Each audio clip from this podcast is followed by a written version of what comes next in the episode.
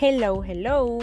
Bienvenidos a este podcast. Mi nombre es Marjorie Esquivel y hoy quiero hablarte sobre las cosas que te diferencian de los demás. De seguro te has encontrado en algún momento de vulnerabilidad súper cansada de lo mismo. Quieres emprender, quieres hacer algo diferente, cambiar el rumbo de tu vida, quieres empezar un proceso de autoconocimiento, pero no tienes ni la más remota idea de por dónde empezar. Pues te cuento que la única manera de empezar todo esto es mirando hacia adentro y buscando las respuestas adentro. Afuera no las vas a encontrar. Pero para eso te voy a dar unos tips, tranquila. No te voy a dejar sola. Te voy a dar unos tips que te van a ayudar a descubrir tu potencial, a descubrir lo valiosa y única que eres. Uno de los tips y el primero de todos que te quiero dar aquí pues es tus talentos. Conocer tus talentos es súper importante. Piensa en qué es eso que tanto te gusta hacer, eso que lo haces como un hobby, que te sale sin pensarlo. Si te gusta cocinar, si te gusta bailar, si te gusta hablar, si te gusta cantar, escribir, lo que sea que hagas y que te encante hacer, piensa qué es. Y piensa qué es eso que a los demás le encanta que tú hagas. ¿Qué es eso que cuando lo haces se te paran los pelos? A mí, por ejemplo, me fascina bailar, y hace poco me di cuenta que me encanta escribir y me encanta hablar. Y bueno, heme aquí haciendo mi segundo podcast y dándote esta información tan valiosa. Eh, y escribir, pues me lancé a hacer un blog.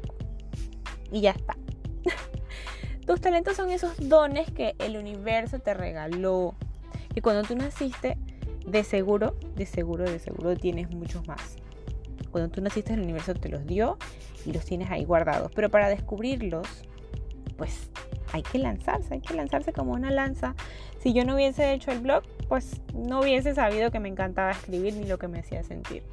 Entonces yo te reto a que vayas y que, y que experimentes y que explores.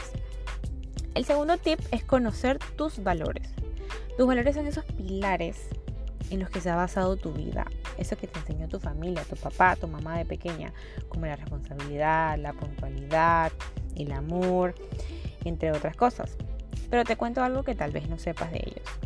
Estos valores tú los puedes adquirir de tu familia o los puedes adquirir de alguna persona a la que tú admires mucho o que esta persona haya hecho, ha causado mucha influencia en tu vida. Por ejemplo, alguna pareja o algún jefe que hayas tenido en tu vida que esta persona, pues uno de sus valores era la libertad. Y tú conectabas muchísimo por cómo esa persona se movía, por cómo esa persona hablaba, cómo esa persona vivía y veía la vida, por el filtro en el que veía la vida. Y tú decías, wow, yo quiero ser así, yo quiero ver la vida así, yo quiero vivir mi vida así como lo hace. Bueno, estos son valores que tú puedes también adquirir de otra persona. Tú puedes agarrar ese valor apropiarte de él y meterlo en tu bolsita de valores. Como también puedes deshacerte de algún valor que sientas que en este momento pues no te está siendo útil. Por supuesto con muchísimo amor y agradecimiento porque este valor te trajo hasta donde estás hoy en día.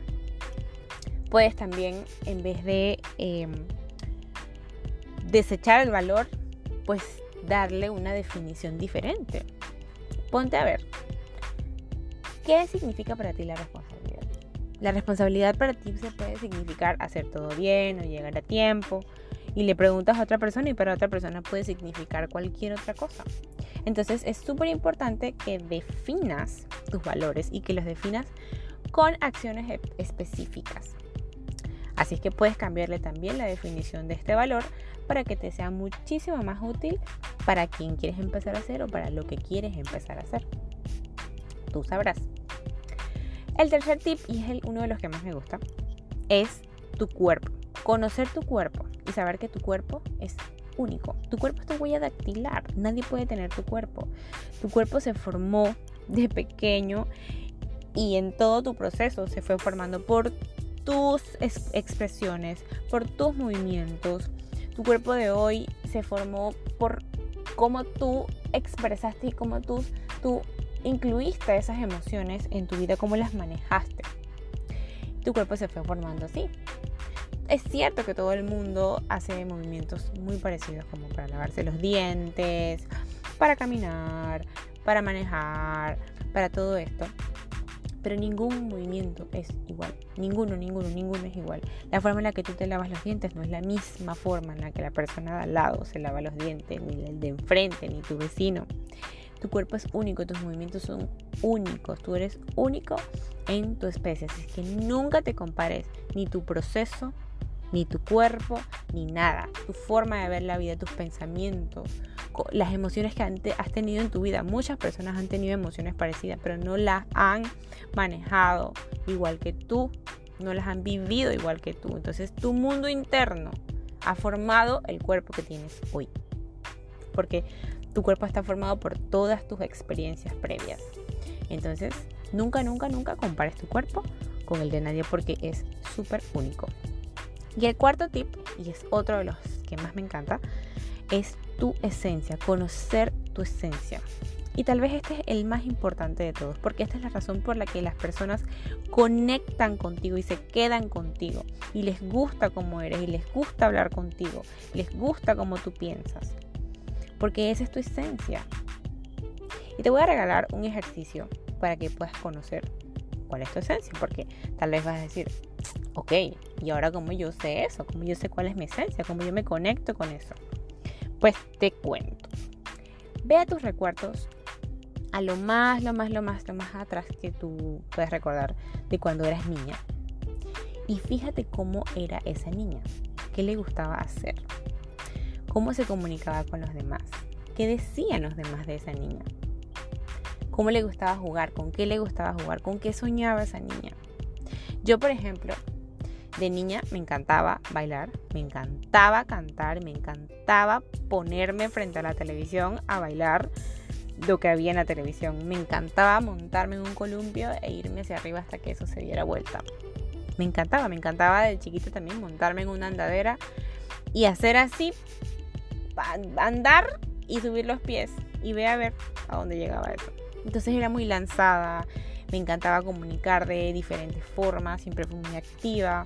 Entonces pregúntate, ¿en qué se parece esa niña a quien eres hoy? ¿Qué te gustaría incluir en tu vida de hoy de las cosas que tenía esa niña? ¿En qué te serviría eso? Pregúntate si la vida que tienes en este momento es la vida que siempre has querido o es la vida que ha querido otra persona. Y nada, te dejo esto por aquí con estas reflexiones y me despido. Y si llegaste hasta aquí, muchísimas, muchísimas gracias por escucharme y espero que este mensaje y todo esto que te conté te sea de mucha ayuda. Y bueno, para más información y para más tips como estos, puedes seguirme en mis redes sociales, arroba. Chau, chau.